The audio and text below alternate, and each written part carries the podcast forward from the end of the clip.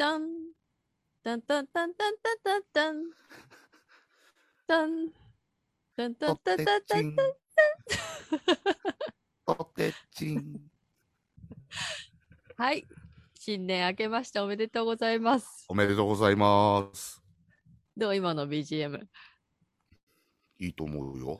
やっぱり、ジャパニーズこと。さあ、今これ新年の分でっていう風に撮るために、あ、これうん歌おうかなと思って、これ入る前に自分で歌ってみたら、全然歌えなくって、それ難しいよね。結構この音のタンタンタンタンタンタンタンタンっていうね、こう音を作るのねうんうんうんうん、意外と難しくない？ちょっと言ってみて。難しいっていうか、タン、タンタンタンタンタン。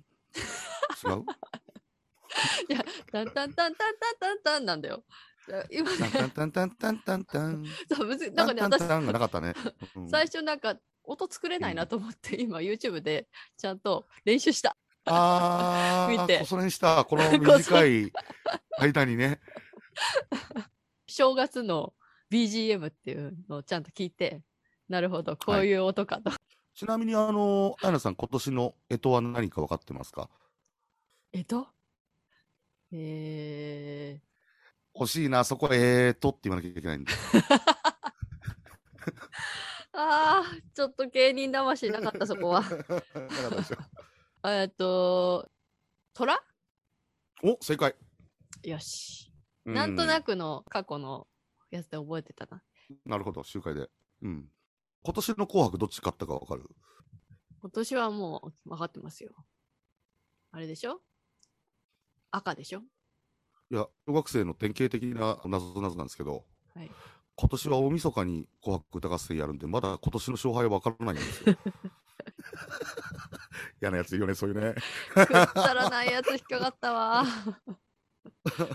しかもまだこれ収録してんの年末だしね。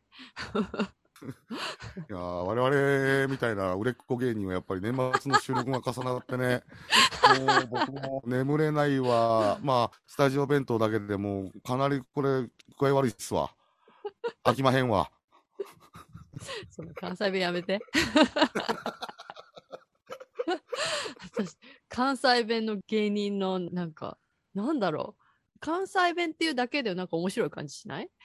いやいや、ふざけてるような感じするよね。ねえ、ずるいよね、あれうね。ん。ずるい、ずるい、ずるい、ずるい、ずるい、ずるいなんか。関西弁で喋っとけばなんか面白く聞こえるっていうかさ。なんかさ、関西弁ってすごくなんかテンション高く聞こえるじゃん。声張ってるっていうかさ、よく言うもんね。うん。関西の人は絶対もう生まれながらにポケットツッコミが分かれるってってさ。そうそうそう。だから、なんだろう。うんボケがなしで話すと、ボケないんかいみたいなさ、そういう風に。そうそうそうそうそう、ちゃんとしたツッコミがね。いや、俺ごめん、今言ってて、うん人間誰もが生まれたらボケかツッコミかどっちかだよな。多分。え、関西に限った話じゃないよね。いやいやいや、そんなことないよ。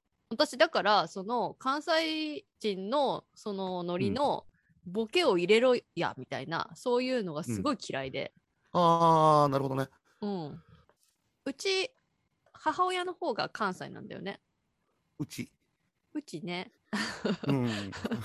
関西だから、そういうなんかうんボケとツッコミみたいなの小さい頃にこう話をされてたんだけど、なんか、そんな話されたの？あ話をされてたっていうか、あの母親はしないよ、そういう話。母親はもう完全に、うんうんうんうんなんて言うんだろう。長野県にいるときは関西弁使ってなかったから。うんうんうんうん。でも、大阪にうんうん、親戚がいるから、帰省するとねうんうん。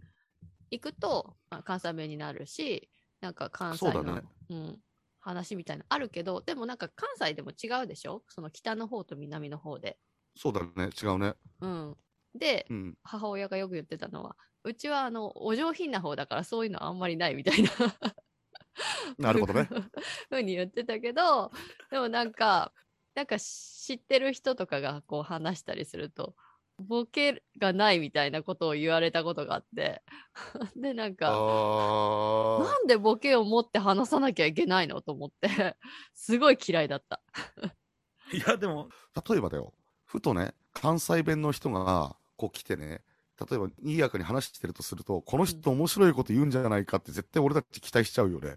関西弁の人だと？うん、関西弁で喋ってるから、うんうんうん。なんかどっちかっていうと面白い人だって勝手に決めつけて、でもやっぱそれってさ、その関西の芸人さんのイメージだよね。もちろんもちろん。だってやっぱり関西人だからってみんながみんな面白いわけじゃないし。そうだね。うんそうだ。だからちょっとかわいそうだよね、その関西人。そうだね関西弁喋るけど面白くないみたいに言われちゃう人も多分いるわけじゃん。まあ、品がある人になればなるほど、その辺の関西イメージっていうのはあんまり嬉しくないかもね。うん、かもしれない。うん。じゃあまあ新年ということで、はい。特に、まあ、テーマがあるわけじゃないんですけど、うんまあ新しい年ということで新年の抱負的な話ができたらいいなーなんてぼやんと考えてました。はい。大ちゃんはなんか新年の抱負とか考えてたりしますか？今年は、まあ、あやなちゃんが帰ってこれるのかなっていうことをちょっと想定しつつ、ここで何をやる、やらないは別にしてですけど、まあ僕はちょっと半分バーベキューを頑張って何か美味しいものを食べさせてあげたいなっていうなんか気持ちで今はいます。それ新年の抱負？そうです。料理を頑張る。私中心じゃないですか主人公じゃないですかいやいや、僕は昔からあやなさん中心で生きてますよ。昔って。いやいや、ちょっと、このミサーヤの雰囲気全体が、ああ、なんか、あやなさんがいた時よりちょっと違う風によく変わってったなっていうようなシーンを見せたいなというか、まあ、一番見てもらいたいのはあやなさんだからね。なんかあの最近大ちゃんのこう話を聞いてるとそれこそうん。ね、アウトドアに力を入れ始めて、で、私もすごいアウトドアに興味が出てきてるから、三沢屋に行けば、いろんなことが自由にできるっていう気がすごいしてて、その面で考えると、結構楽しみなんだよね。三沢屋に行っそうでしょ？て、で、バーベキューうん。やったりとか、焚き火したりとか、美味しい肉を食べたりとか、まあ、ピザ焼いたりとかできたらまたいいし、で、ほら、普通にさ、釣りも行けると思うんだ。そうだよね。うん。そうそう。なんかやっぱ戻ったら渓流釣り行ってみたいなっていうのは今ある、すごい。俺も全然釣りできるわけじゃないんだけど、あやなさんもすごくわかると思う。例えば、釣りを全然し知らない人を釣りに連れてくってすごく大変で、もちろん釣りはできるんだけど、ある程度、なんていうの、釣りの角地まで突っ込んできた人だと、自分自身で遊べるじゃんか、うん、うん。ある程度はね。あとはちょっと危険なところだけ注意してっていう風になれば、その、これもまた難しいんだけど、お互いがお互いを邪魔しないで放っておけるというか、うん。だからもう間違いなく、あやなさんなんか今年は俺より全然釣り行ってるし、まあ、もちろん渓流ルアーって、ね、ルアー、フライって種類は別かもしんないけど、だけどほら、川に入って、ね、釣りをするっていう行為はもう一緒だからさ。うん、うん。うん。やっぱ確かにその釣りって私も去年結構やってすごい学んだんだけど、いろんな、まあ何のスポーツでもそうだと思うんだけどね。そのルールがいっぱいうんうんうんあるから、そこがわかんないと、興味がちょっとあるだけっていうので手取り足取りってなると結構なかなか難しいところはあるかもしれないよね。多分キャンプもそうだと思うけど、まあ、キャンプだったら子供連れてってっていうのもできるけど、まあそれでもそうだねやっぱり徐々に徐々にステップアップしてってこのレベルだったらここの釣り場に行けるとかっていう感じなのかもしれないね。最初はなんか管理釣り場とかそういう方のがいいのかもしれないし。長野の釣りは2月だっけ？解禁が。そじゃあ2月になったらまた大ちゃん行きますか？う。うん、多分2月になったら師匠が来ると思うんだよ。大ちゃんの師匠が釣りの。師匠が。うん、そうそう。で、まだちょっと届いてないんだけど、新しいリールも師匠と同じものを注文しまして。買ったのあか。のいや、あのね、生産が全然このコロナ禍で追いついてないらしくて、うん。手に入るかどうかわからないって言われてたんだけど、僕はあの行きつけの店で3回も確認して、予約1番だから、うちに入らないってことはないから確実に入りますって言われて、確約されて。あのー確約されて、で、気持ちよくなって、ダッチオーブンを買って帰ってきました。何なの？その釣りのリールからのダッチオーブンって。いや、アウトドアショップだからさ、うん。何でもあるわけですよ。欲しいものがいっぱいあるわけですよ。で、あ、これ年内来ないなって思ったから、年内何が欲しいんだいたいちゃんって自分に聞いたら、自分にね。勝負だと。そう。で、これまたすごい、これもコロナ禍なんだけど、うん。日本って新潟に燕三条っていう町があるんですよ。まあ、燕市と三条市市なのかな。すごく、燕三条？燕三条っていうところがあってね。場所の名前？えーとそうです。すごい日本でも鉄の有名なところで、うん。刃物とか。ちょっと古い僕らより上の世代になると、例えば、あこれは燕三条で作ったものなんだって、あちゃんとしたいい国産のいわゆるナイフなんだ、フォークなんだっていう有名なシティがあるわけですよ。へえ、知らなかったこれ。えっ、と、場所的には？新潟市のちょっと下だね。あー長岡とかあの近くかな。なるほど、なるほど。う新潟ね。ううんん。で、燕三条の生産のものだといいってこと？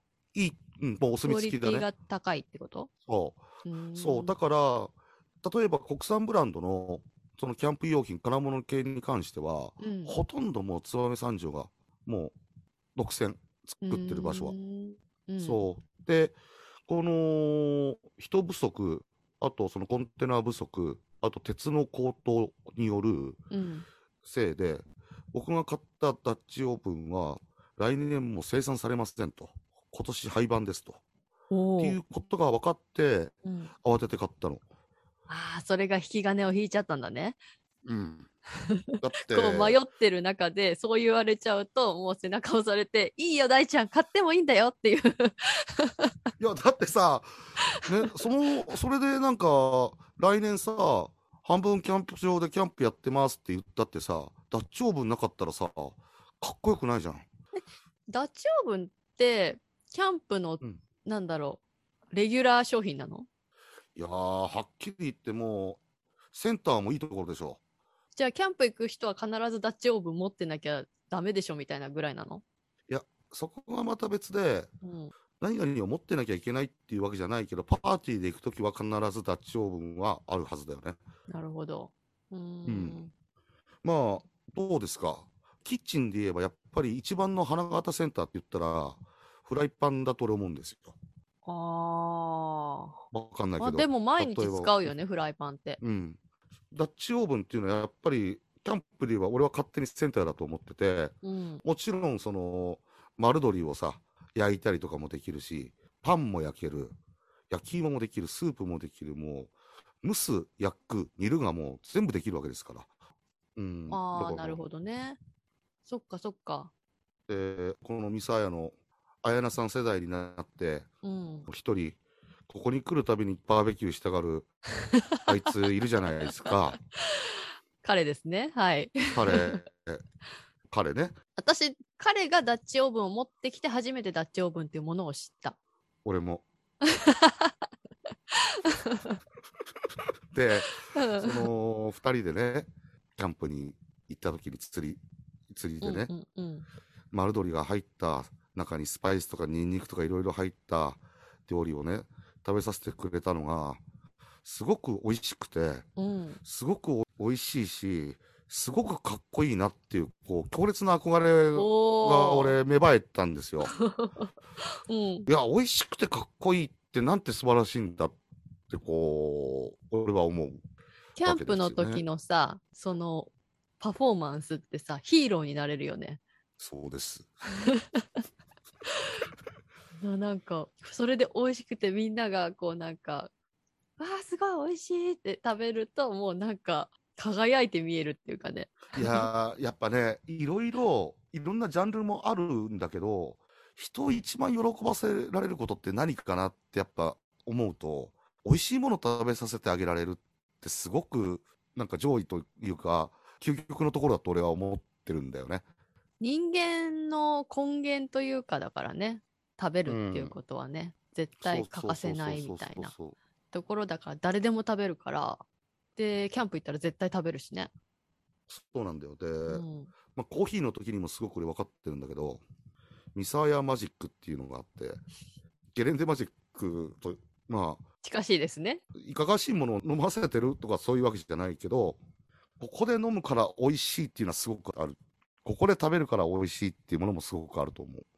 ある。だから、俺が全然こことは関係ないところでコーヒー入れてたり、なんか料理してたらちょっといかがわしい、なんか酒飲みたい、つまみ作ってるおっさんなのかなって思われるかもしれないけど、うん。ここでなんかそれっぽい格好をして、それっぽい目つきで、それっぽい立ち振る舞いで、やったら、こんな俺でもマジックがかけられます。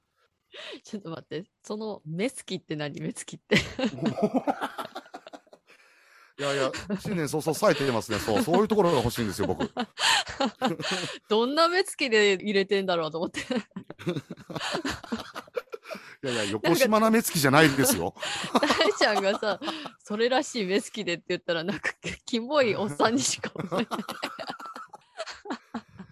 綾菜さんはね、今この古民家に抱かれてる、このおっさんの姿を見たことがないから、そういう客観的、主観的に、今この映像で僕を捉えてると思いますけど、はい。今僕はね、この、ズームでやり取りしてるんで、僕の今ね、喋ってるこの姿、綾菜さんには見えてますけど、これが全てではありません。どうぞ。どういうこと今の？いやいやいやいやいや。論破されたいならどうぞ。あの、論破は私、できないですからね。いやいや、でも、綾菜さん、なんか新年の抱負は、新年の抱負はね、私、先週ですね、朝ランしたんですよ。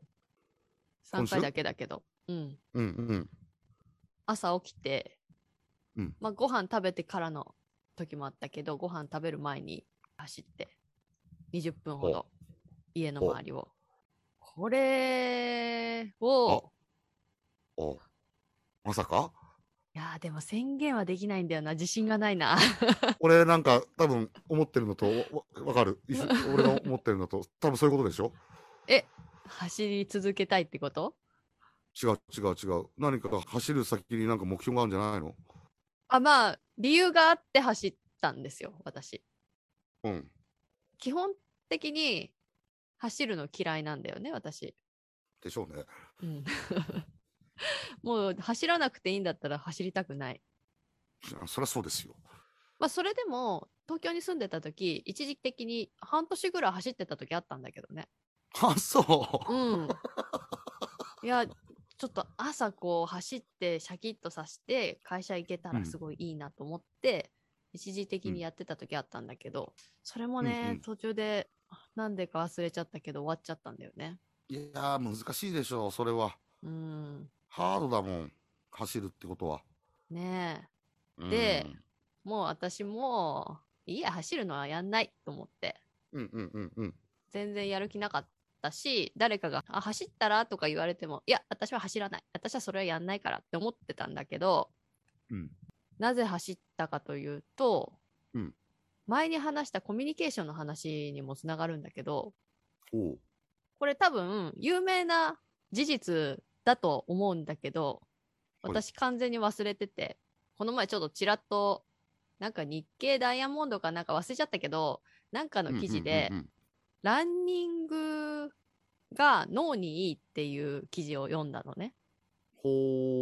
で、それちょっとしいろいろ調べたら、多分2018年とかに結構いろいろそういう記事が出てて、多分知ってる人は知ってるし、なんか NHK とかでも特集されたりしたようなことだと思うんだけど、うんなんか起業家とか社長とかそういう人がよく走ってる人多いじゃんね、朝。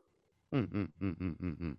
で、なぜ走るのかというと、走ることが、その脳にさ、いろいろいろんなパーツがあるじゃんね。はい。で、前の方に前頭葉ってあるじゃないですか。はい。その前頭葉の中の前頭前野っていう部分があって、うーん。その前頭前野って何をするパーツかというと、えー前頭前野はリアクションを取ったり物事を決めたりとか、なんかそ、の人らしさをこう作ったりとか、注意力を上げたりとかそういうことを司るあの脳の部位らしくってでそこが動きが活発というかうんうんうんうん。しっかりアクティブな状態だと、うんこう瞬発力よくリアクション取れたりとか、ああ、なるほど。うん反応が良くなるんだ。そうそうそうそううーん。でここのその前頭前野を活性化させることでその反応をよよくすることになるんだけどそのうん活性化させるのにランニングがいいっていうふうに書いてあったのね。へえ。でよくよく考えたら私、うんやっぱもうここ12年、まあ、コロナの影響もあって全然こううん体を動かしてなかったし、歩いてもなかったし、うんうんうん。もしかするとこの体を動かしてないことが前頭前野の活性化をなくしてしまっていて、それで喋れなくなってるのかもしれないと思って。俺、今ね、ちょっと客観的に話聞いてたんですよ。うん、でね、多分、10年前の綾菜さんがこの話聞いたら、私ずいぶんなんかばばくさいこと言い始めたなって思うかもしれない。すいません。わわくさいこと言ってるかもしれないです。いやいやいやいやでも、え、ランニングって、うんあのー俺が夏になると着出せランニングとはまた別ですかね？どういうこと？夏になす？あ、ラン その変ななんかおっさんギャグいらんわ。ランニングシャツじゃないよ。あのーそれはなんか、走ってランナーズハイになるとか、そういうなんか、ことも含めた脳の活性化になるのかな？いや、なんかその細かいところまではわかんないし、あの気になる方はちゃんと調べてあ、なるほども。らった方がいいんだけど、ちょっと私もね、いろいろ見たんだけど、いまいちちょっとね、ちゃんと理解まで至ってないから、なんとなくのぼんやりの私の理解で話してるんだけどね。で、あれでしょ？ゆくゆくはまあ、今年は無理にしても、やっぱ最終的にはニューヨークシティマラソンを目指すわけでしょ そこ ニューヨークシティマラソンは目指さないです。私は走るのはそんなに好きじゃないです。ただ私が走ってるのはなぜかというと、脳を活性化させたいからなの。今なんか走ってきた後みたいに脳がすごい活性化されてた感じしたけど。でね、私これなぜかというと、すごい重要なことなんだよ、これ。その前回話した先だ。。重要え、なのはうんうん、そんなに、あのストーリーがあるわけじゃないんだけど、ごめんごめん、もったいぶっちゃってごめん。前回もさ、その、年取ってからの話をしたじゃないですか。幸せでいたいみたいな。はい。幸せでいるってどういうことかっていうと、おー幸せって脳から来るじゃないですか。はい。脳が幸せだと感じれば幸せだと思うんだよね。うーん、なるほど。つまりは、こう脳が活性化していて、そうすることで幸せな状態を作れると思ってて、思っててっていうか、うんうん。幸せと脳ってすごい関係あるんじゃないかなって思って。うんうんうん。で、そのためには脳を鍛え続けないと、その幸せな老後っていうのも作れないんじゃないかと思ったんだよね。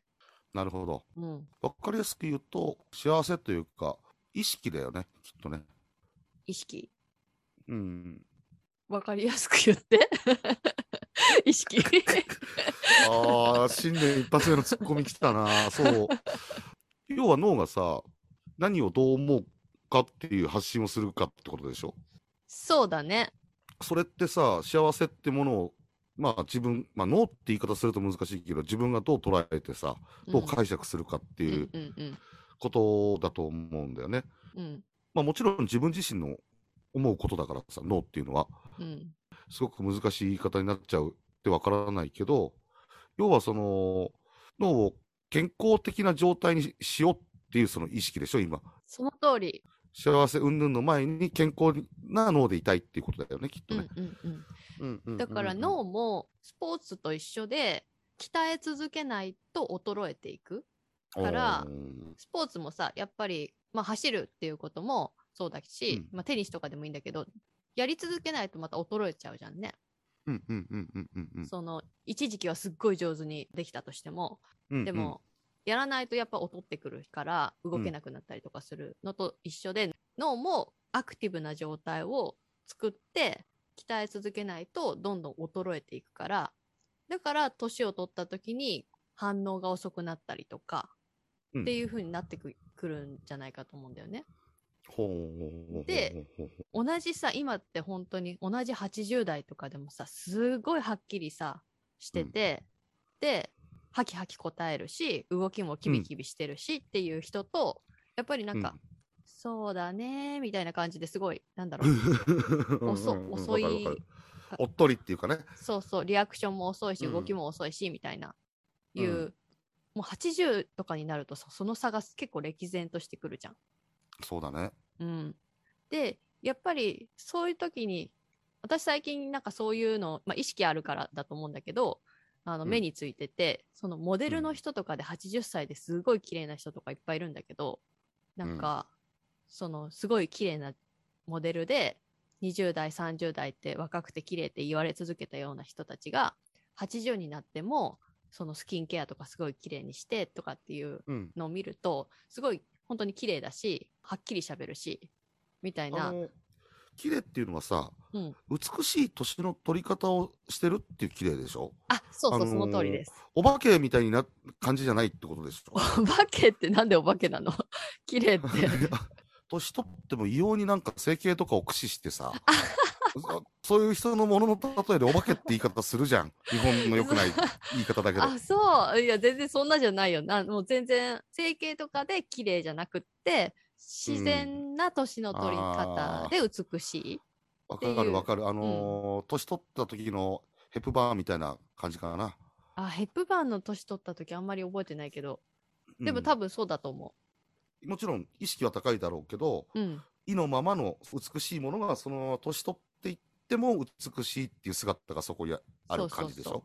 そう。もちろうんんうん。シワとかいっぱいあるし、もう髪も全然白髪で。白いしね。うん。うん。っていう感じなんだけど美しい年の取り方だなっていうふうに思えるような人がいっぱいうんうんいて、やっぱそういう人たちって、まあその人は特にモデルだったからその見られる仕事じゃんね、うん。うんだからうん。多分そういう意識も高いだろうしそれにケアしてるしっていうところで、やっぱその見られるっていうことだったりとか表に出て人と喋るだったりとかそういうところがその脳の活性化をこう助けるっていうのもあると思うんだよね。うんうんうんうんうんその前頭前野を鍛えるためにっていうのはもうもちろんランニングとかもあるけどあとはうん。人と話したり直接会ってとか、こう知らない道を歩いてみたりとか料理でもいつものルーティンじゃなくっていつも作らない料理を作ってみたりとかそういうふうにすることでそこが活性化するえー、なっていうるほどね。のが、うん、あるらしくってうんうんうん。それを見てあその脳が活性化するんであれば私がランニングする理由にはなるなって思ってっおおて思ったらなんか走ってみようかなっていう気分になったんだよね。ー。でもなんかすごく合理的な話だね。うん、なるほどなって思う。要は走ることで効果的にそこの部分の脳に刺激を与えられるっていうことでしょ。おそらくあのーそういうことなんだと思う。つまりで普段何気ない走らない生活だを続けてる、まあ会話したりはするだろうけど、うん、それじゃあ結構なんか足りないんじゃないかみたいな感じだろうね。んんんそう。で、なんか結構新しい人と会ったりとかすると、そこが結構刺激されたりもするらしいんだけど、なかなか毎回ね、普段の生活で会うことができない人もいるじゃんね。そうだね。うん。だったら、その大ちゃんの言うように効率的にというか刺激を与えるためには、この走るのがいいんじゃないかっていうふうに思って、ほーで、それによっ、て、こう、活性化させることができるんだったら、こう、ちょっと自分の将来の幸せのためには非常に重要な投資だなと思いまして。いや、意外とそういうところを入り口にさ、して走ってる人っているのかな？いや、いると思うよ。で、なんかさ、ねよくさ。ビジネスマンとかさ、なんか、うん多分そういう記事とかあるから、やっぱね、私の知り合いとかでも社長やってる人とかは、やっぱね、走ってたりする。でできる人とかは。うん。だからそういうところから来てるっていうのもあると思うな。ちょっとそれはね、知らなかったわ。そう意外とさ当たり前の人からすると当たり前かもしれないけど、私もなんか全然そんなの思ってなくって、なるほどね。でも、そうなんだよね。心っていうのはさ、多分脳じゃん。うん、そういうことなんだね。そのうん体を動かすってことは、やっぱりその、まあ、心もよくするってよく言うけど、うんうんいわゆるその、そこに、まあ、当たり前の刺激をちゃんと送っているっていうことなんだね。うんうんうんえでちょっと確かかわかんないんだけど私がちらっと見たのは、その運動でもうん筋トレとはまたちょっと違うらしいんだよね。筋トレはまたちょっとその刺激を与える部分が違うらしくってそれよりも有酸素運動的なそのランニングの方がそのその脳には。前頭前野をアクティブにするにはいいみたいなことは見た感じがするな。へえ、なるほどね。だから多分両方やっていくのがいいんじゃないかなと思ってて、ランニング。そのランニングをしすぎもね、あのちょっといいかどうか微妙っぽいから、その大体1日20分とか2、30分とかを週に3、4回とかするといいみたいに書いてあるところがあったんだけど、と、あと筋トレとっていうのをこう合わせてやっていけばいいんじゃないかなっていうふうに思ってるっていうね。本日はここまでにして続きは次回にお届けします。お疲れ様でした。